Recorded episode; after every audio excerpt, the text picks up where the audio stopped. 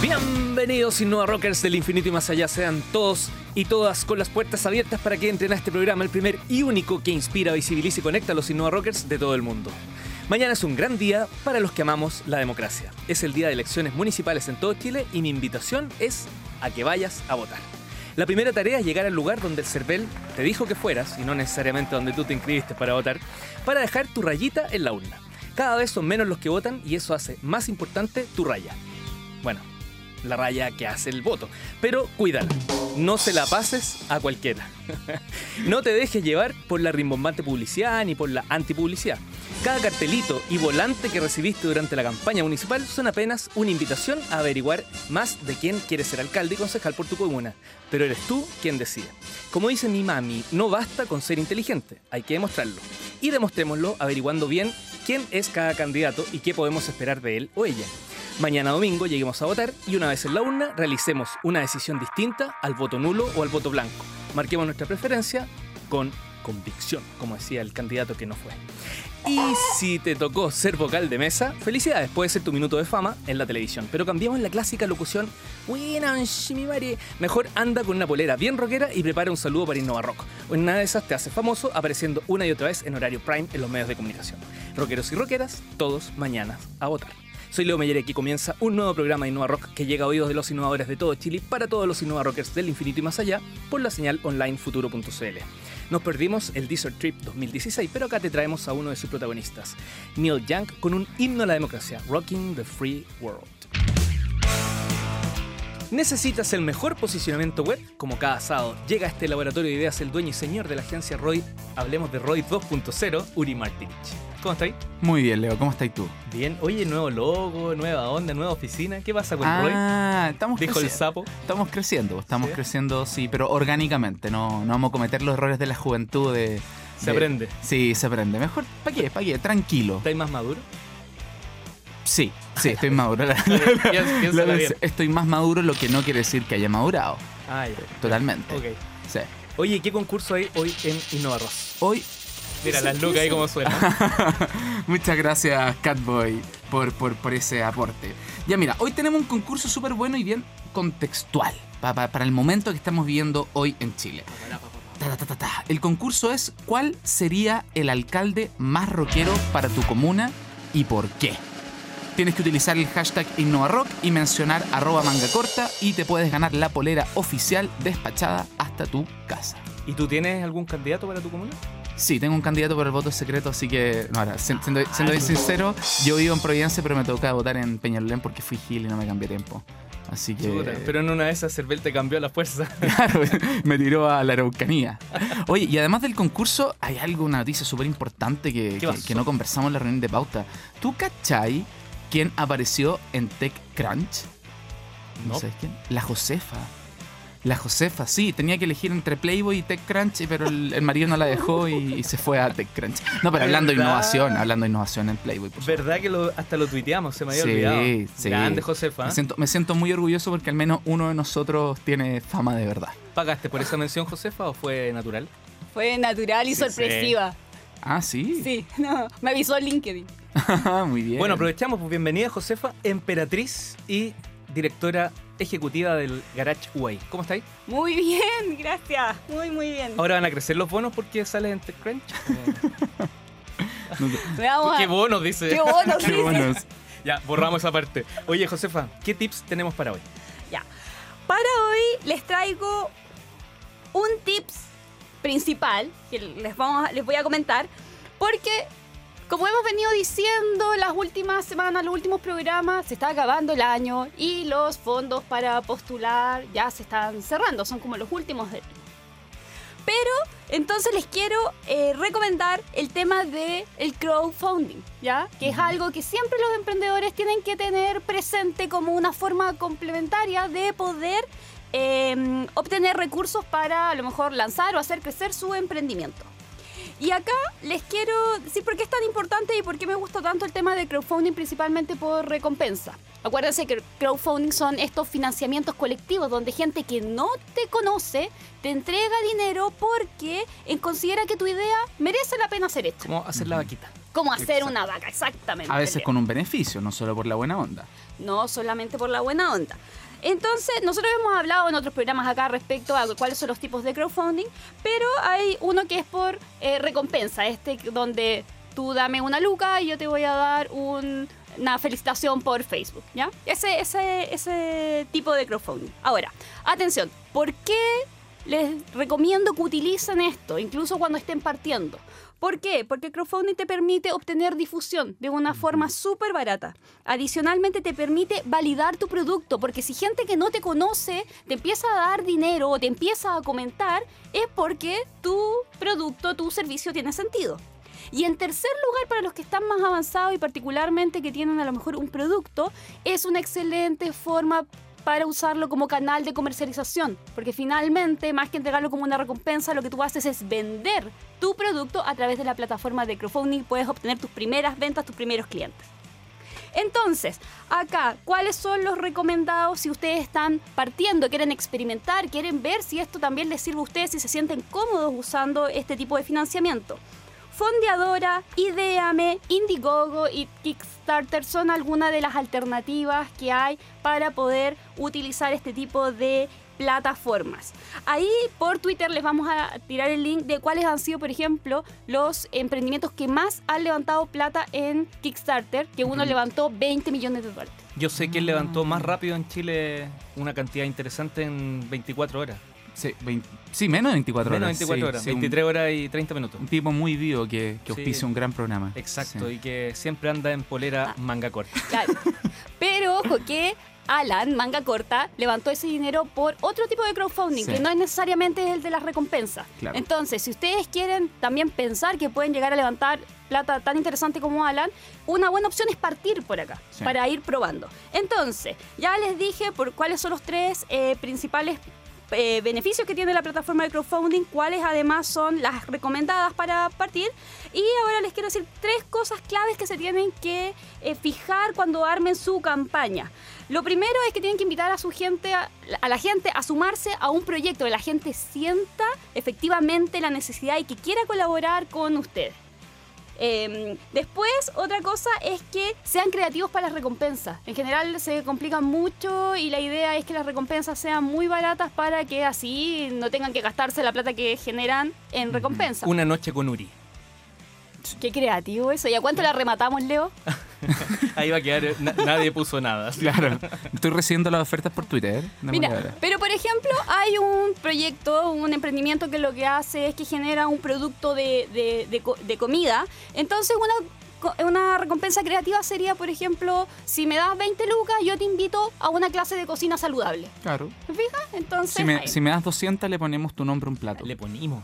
También. Entonces hay que ser creativo. Y por último, eh, tienen que mover las redes. O sea, no sirve simplemente con que carguen su proyecto en la plataforma de crowdfunding y espere que les llegue la plata. Eso no va a suceder. Así que ahí ustedes se tienen que poner casi en modo spam a poder eh, activar las redes.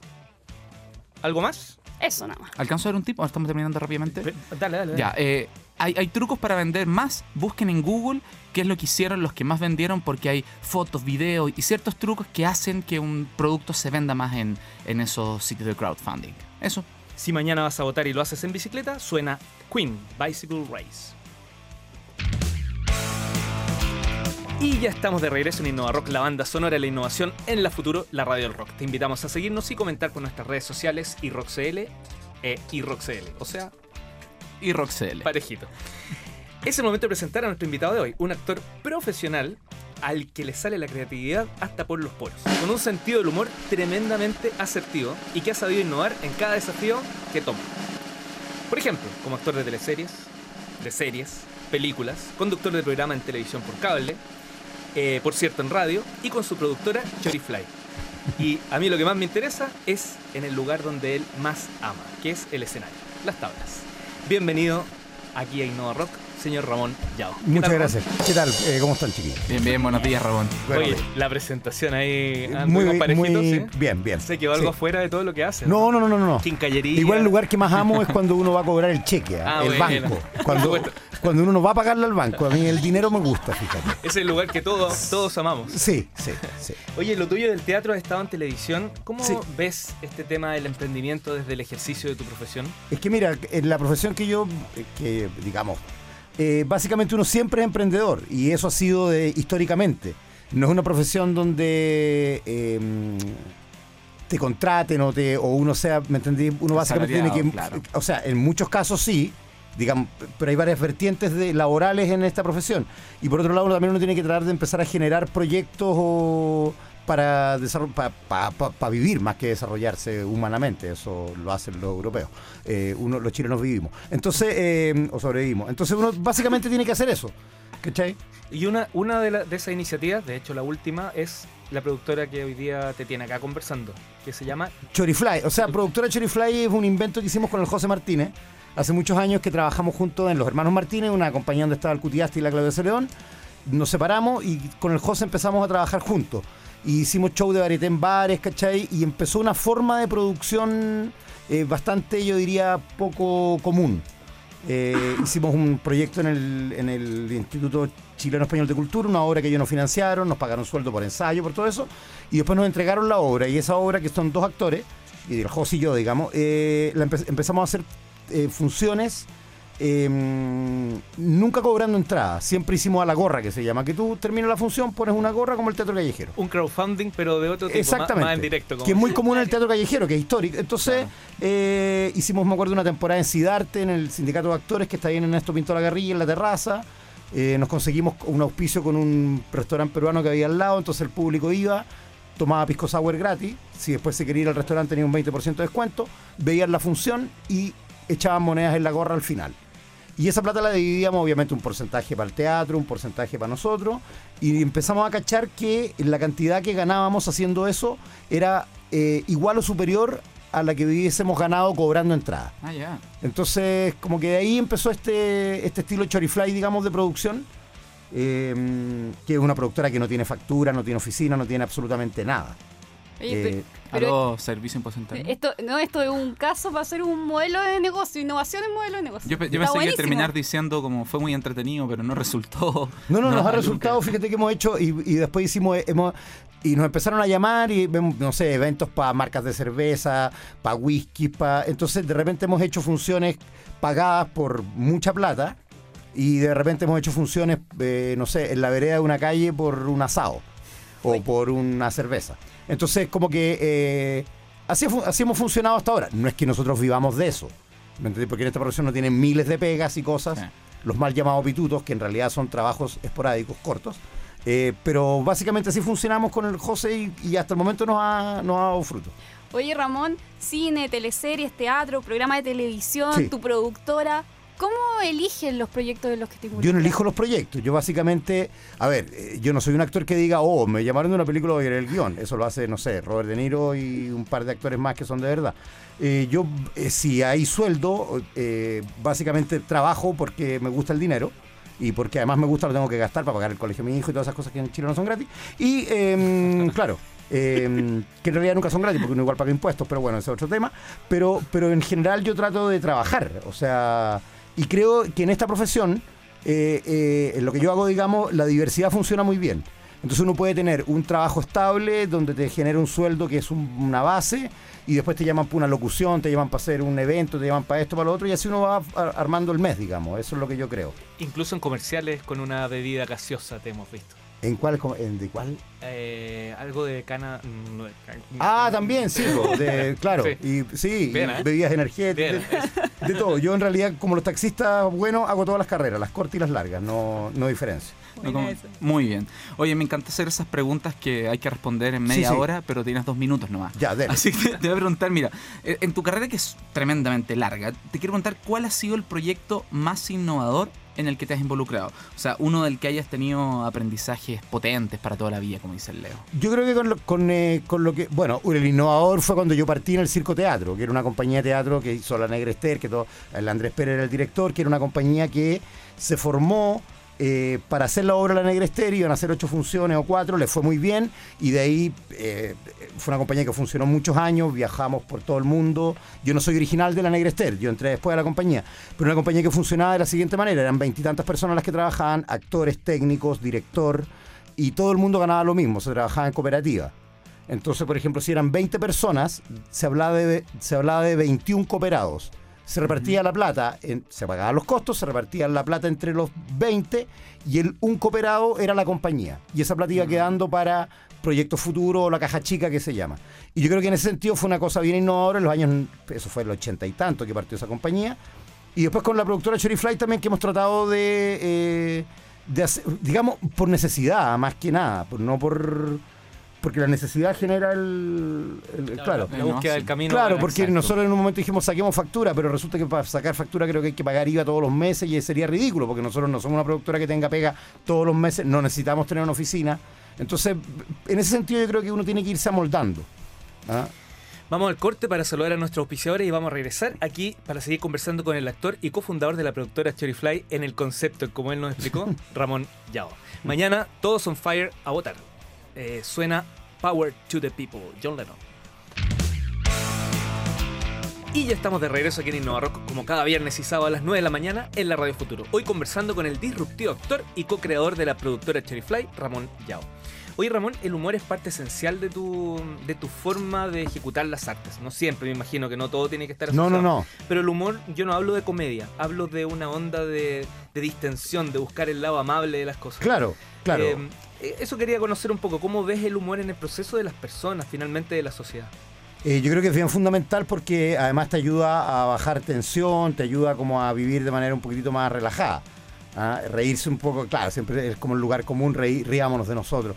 Pero yo creo que es, fundamental. ¿ah? Y en los procesos creativos particularmente también es, importante en eso, cuando se encierran a, crear la obra o ahí tiene que estar presente o es natural? No, va saliendo naturalmente, pero igual, claro, tiene que estar siempre presente. Por lo menos lo que yo he hecho últimamente ha sido todo como desde el punto de vista del humor, por decirlo de alguna manera. ¿ah? Eh, entonces, eh, yo creo que sí, es bien fundamental el humor. Oye Ramón, desde esa mirada, particular tuya, eh, ¿cómo ves el mundo del empresariado y del emprendimiento en Chile? Es que en Chile yo creo que hay dos tipos de empresarios. El empresario clásico, que es como el empresario millonario que quien dice, este año perdimos 20 mil millones y las pérdidas son... ¿Me entendí? Claro que está bien y está el empresario como el emprendedor, que es una palabra que a mí me da mucha risa, porque el emprendedor es básicamente un gallo que en los años 60 ponía un almacén, llegaba, no sé, se bajaba del barco de Italia o España o llegaba de Rancagua a Santiago y empezaba a tener una pyme que se llamaría hoy día y ese almacén le daba plata y trabajaba con un hijo y después contrataba a un gallo que para que le hiciera los paquetes para la asesina y, hoy día eso como que todo se enmarcó dentro como de una especie de constitución del emprendedor, que, que, es lo que hablamos, estos gallos que van a la casa de piedra, estos eh, seminarios que son muy graciosos, que siempre, eh, ¿cachai? Que les dicen como, no gastes más de lo que ganas. bueno, eso desde, la época de las cavernas, como... Entonces les dan como una serie de tips que son que son básicamente cosas que yo creo que, por ejemplo, en ese sentido, la, inmigración palestina en Chile, es, eh, eh, eh, uno aprende mucho de ello. Yo viví toda la vida en el barrio Bellavista, al lado de Patronato, que es barrio... Y los árabes tienen eso de que era como que llegaban en una casa, siempre compraban una casa ojalá con subterráneo porque ellos vivían arriba y abajo estaba la fábrica de calcetines con los telares que manejaba la señora y la hija o el hijo y ahí se iba armando una empresa. Y hoy día todo eso también se transformó en un negocio, como que hoy día hay muchos negocios alrededor de los negocios. Entonces, eh, un poco eso lo que, lo que me pasó. Lo que conversábamos en, en la pausa. Y no lo que, claro. ¿Y no he pensado hacer una obra o algo asociado a esta, a esta mirada que tienes tan particular? No, la no verdad. hay nada que yo sepa. Ah, no, que ah, creo que hubo un par de intentos, sí, pero, pero yo creo que son temas como, eh, no sé, no se me ha ocurrido. Puede ser en el que en algún momento se hiciera. Podría llamarse Emperdedores. Claro, Emperdedores, algo así. Emprendete uno. y qué divertido el tema, porque a, mí, los, los congresos de la Casa de Piedra, no sé sé cómo se llaman estas cosas, siempre me da mucha risa porque siempre viene como un primo hermano de Bill Gates y que canta una canción de John Denver, así, y es como que... Como la, hermana de Mark Zuckerberg. se está- Claro, como la hermana, ¿te acordás? Claro, cuando vino que era una weá muy rara. Y cantó una canción de Frozen. Entonces, lo que yo, lo que alguna vez hablamos con el José Martínez, que es mi socio en productora Cherry Fly, era hacer un, un congreso de estos, pero que fuera un coffee break de 8 horas, interrumpido por 15 minutos de exposición. ¿Cachai? Porque, y un coffee break así bueno, con asado y con vino tinto y todo, y de repente ya, 15 minutos. Y oye, tienen que gastar menos de lo que ganan, ya, vamos a chupar. ¿Cachai? Porque claro, ahí sería más lógico pagar las 100 o 150 lucas. Y que el primo hermano de Bill Gates contara unos chistes y cantara. Eso sería... Pero lo otro yo creo que es plata bota. Y harta foto. Y Y muchas fotos, Sí, muchas obvio. fotos, muchas fotos. Intercambio de tarjetas. Claro, y todas esas cosas muy entretenidas. ¿Ah? No, oye, Ramón, pero yo creo que la frase ícono de los seminarios que tú escribes es innovar o morir. Innovar o morir. innovar, in- innovar o morir. Claro. Que es como lo más cliché que se dice del mundo Claro. emprendedor, innovador y todo eso. Pero yo te quiero preguntar, a ti que dijiste que te servían las carreras cortas y las carreras largas, Sí. ¿cómo haces para innovar, para reinventarte? ¿En qué te inspiras? ¿Cómo Es que ocurre mira, eso? es que yo creo que la innovación es algo que está muy sobrevalorado. Porque de repente la gente dice innovemos. Ya, o sea, es como la obsesión por innovar. ¿Cachai? Pero, eh, eh, por ejemplo, hablando de la industria de la televisión, que yo no, pero en televisión abierta, que es una, que, es una industria en Chile. En Chile yo creo que hay industria de televisión, de cine no hay. Está partiendo algunas, pero la televisión es una industria. En televisión tú no podés innovar así como voy a innovar. Hola, vengo a innovar. No sé, don Francisco, que para mí es un gallo que sabe de televisión y que los programas que. No es un tipo precisamente innovador. Entonces, de repente la innovación se transformó como en la obsesión, oh, tengo que ser innovador. ¿Y para qué vaya a innovar si lo que se está haciendo funciona? Claro.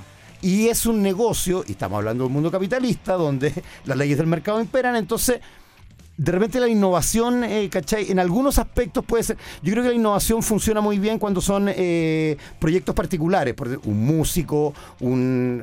Pero, pero cuando, cuando detrás de, de, de- de esa innovación hay grandes cantidades de personas y hay una industria que mantener, la innovación es peligrosa. Parece ser que cuando estás en un mundo tradicional, como por ejemplo la televisión, innovar no tiene espacio. Pero cuando tú quieres ir por fuera, digamos, hacer la televisión digital, por ejemplo, o la televisión a través de internet, ahí sí la innovación tiene harto sentido. Claro, porque son industrias nuevas que Exacto. todavía no se sabe muy bien para dónde va. Y en eso ¿cachai? tú participas mucho, en muchos pilotos y muchas Sí, cosas. sí, sí. Yo creo que, o sea, yo creo que un poco va para allá el tema internet, ahora los canales de YouTube, está todo el mundo yendo un poco para allá, pero ya también se está transformando en una industria y que tiene sus eh, reglas, ¿cachai? Y de repente, y esas reglas son así también. Es como cuando se habla la democracia es el peor sistema, pero es el mejor de los peores. O sea, tampoco para qué vamos a innovar en la democracia. Si ya una vez innovaron el 73 y bombardearon la moneda, no, no hay para qué, no hay para qué volver a innovar, no se pongan innovadores. Oye, ¿Cachai? Ramón, da- perdona. No, no, eso, eso, dígame. ¿Hay, hay, hay marca personal ya? ¿Estáis desarrollando, estáis incentivando la marca Ramón Yao en términos de, de que tenga un, un estilo, un... No. o- ¿No? En ese No, sentido. pero tal vez debería. No Ahora que me has no, abierto no, los ojos. Yo creo que un RamónYao.cl es lo primero a... a- ah, fue- Sí. fue- Bueno, esos buenos puntos yo lo encuentro admirable. El gallo que va a inscribir eh, eh, Farcas presidente de 2017, no sé. Y después Farcas le tiene que. Esos gallos son capos. Ahí tenéis gallos capos que son visionarios. un buen negocio ahí de, de Claro, uno. claro. Yo creo que eso, el personal branding lo hemos hablado varias veces. Sí. y ocurre eso, cuando alguien tiene como unas características específicas y todo, tiene voz eh, y es tan diverso, ¿no? Disperso, diverso Sí, sí, en, la, sí. en la forma. Yo creo que ahí puede haber un valor súper interesante. Mira, puede ser un buen. En la dato. canción nos quedamos conversando a ver si, lo, si lo aplicamos. Ya. Eh, en Innova Rock estamos conversando con el creativo actor y cofundador y el próximo socio mío también, Ramón Yao. Antes de presentar la próxima canción, Uri, ¿qué concurso tenemos hoy? El concurso de hoy es ¿Cuál sería el alcalde más rockero para tu comuna y por qué? Utiliza el hashtag InnovaRock y arroba manga corta y te podrás ganar la polera oficial despachada hasta tu casa en la talla que tú quieras y en todos los colores de negro. Claro, solo negro. Y hablando de innovación, son un grupo tremendamente creativo e innovador. Primus con Wainona's Big Brown People. Soy Leo Meyer y estoy de regreso en el Planeta InnovaRock junto a la directora ejecutiva del Garage UAI, Josefa Villarroel, y el fundador de la agencia ROY, el refundador de la agencia ROY, Uri Martinich. Hoy conversando con el actor y cofundador de la productora Cherryfly, Ramón Yao. Oye, Ramón, hasta hace poco tenía ahí un programa de radio. Bueno, No, tuviste varios. No, no, eh, el Oasis. En la Oasis, ¿sí? Sí. Pero no era, no era mío, el programa es de Comparini. Perfecto. Y yo iba panelista de lunes a jueves. Bueno, pero toda la gente se queda con que él lo hacía súper bien y ahí todos hablaban del programa de Ramón Yao. No, y entonces, eso, eh, estuve ahí. ¿Y qué Eh, pasó? Me echaron.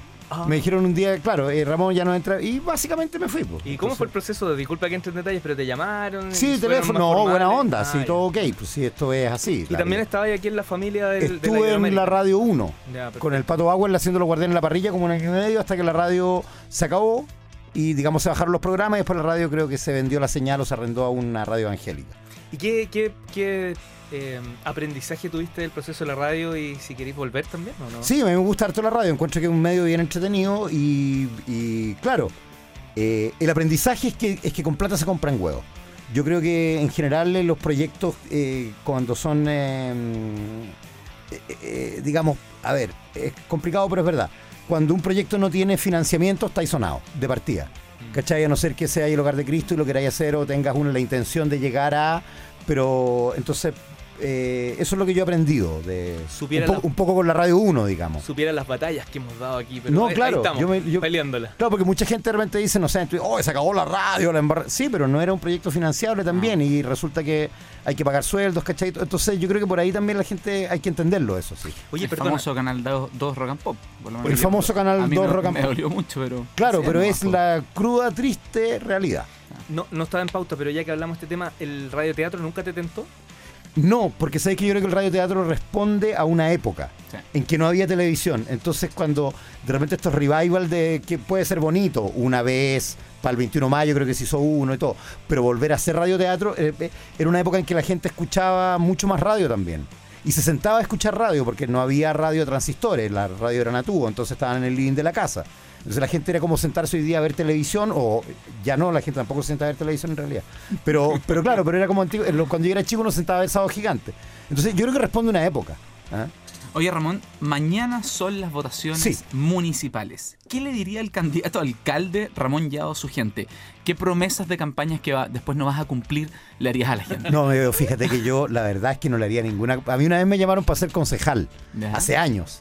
Ah, Así, Ramón, ¿te gustaría ser concejal de Pedro Aguirre Cerda? Y yo, era un partido político, el, eh, el- no me acuerdo cuál. Bueno, ya lo vi- y de repente yo le digo, ya, ok, eh, ¿por dónde? Por eh, Pedro Aguirre Cerda. ¿Y dónde queda? "Eh, como al sur de Santiago, ya. Entonces le dije, quiero 20 millones. ¿Pero cómo? sí, pues le dije, si esta weá es así, pues yo no voy a ir a... ¿Cachai? Hagamos negocio, pues, porque no- la política no es algo que yo me metería, no, no me...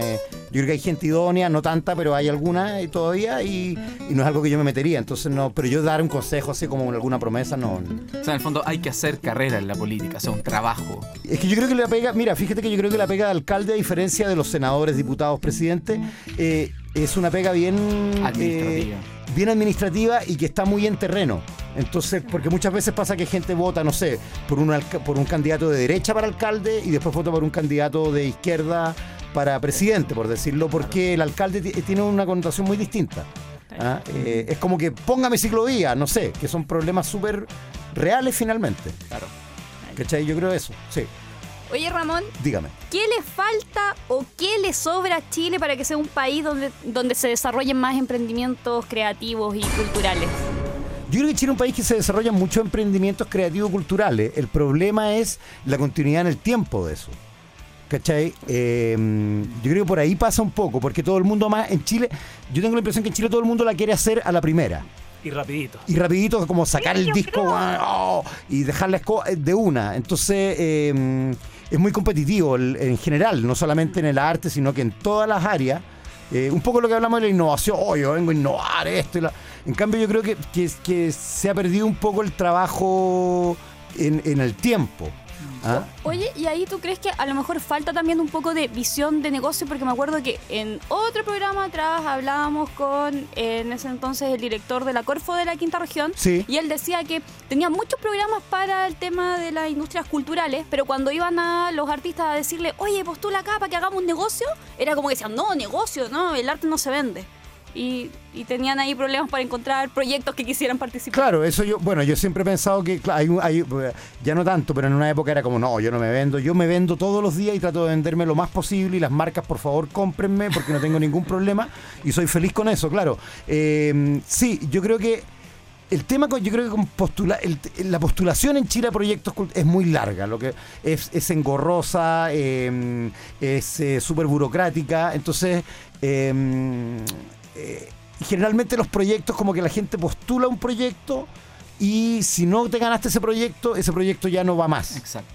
¿Cachai? Eres como que vive, la sangre de ese proyecto es las lucas del Corfo, del Fondaro, lo que sea en términos culturales. Un poco lo que nosotros decíamos con Chorifly con el José, era como, eh, no vamos a postular ningún proyecto y la productora funciona, va bien, hay meses que no hacemos nada, o- pero ha tenido una- un, un- un paso en el tiempo, digamos, gracias a eso yo Y creo. parece que postular tampoco es tan fácil porque de hecho hay un entorno que hace de eso un negocio. Claro, claro, claro que sí. Es como tomar un taxi en Cuba, que tú le decías a un gallo, un gallo te dice, ¿quiere taxi? Sí. Y llama al primo que está en la esquina y ese primo llama al amigo que tiene- está sentado en el taxi. Entonces hay como tres caminos para llegar a tomar un taxi, que es así. Entonces, Mejor te vais caminando. mejor claro, te vais caminando. Te asegura- llegáis más tarde, te aseguráis Claro. de llegar de otra forma. Vamos con las papitas tecnológicas de hoy. Uri, ¿tienes papitas? Sí, ¿cómo estamos de tiempo, Leo? Ah, ya, ok, rapidito. A ver, la papita tecnológica de hoy es más que nada una papita práctica.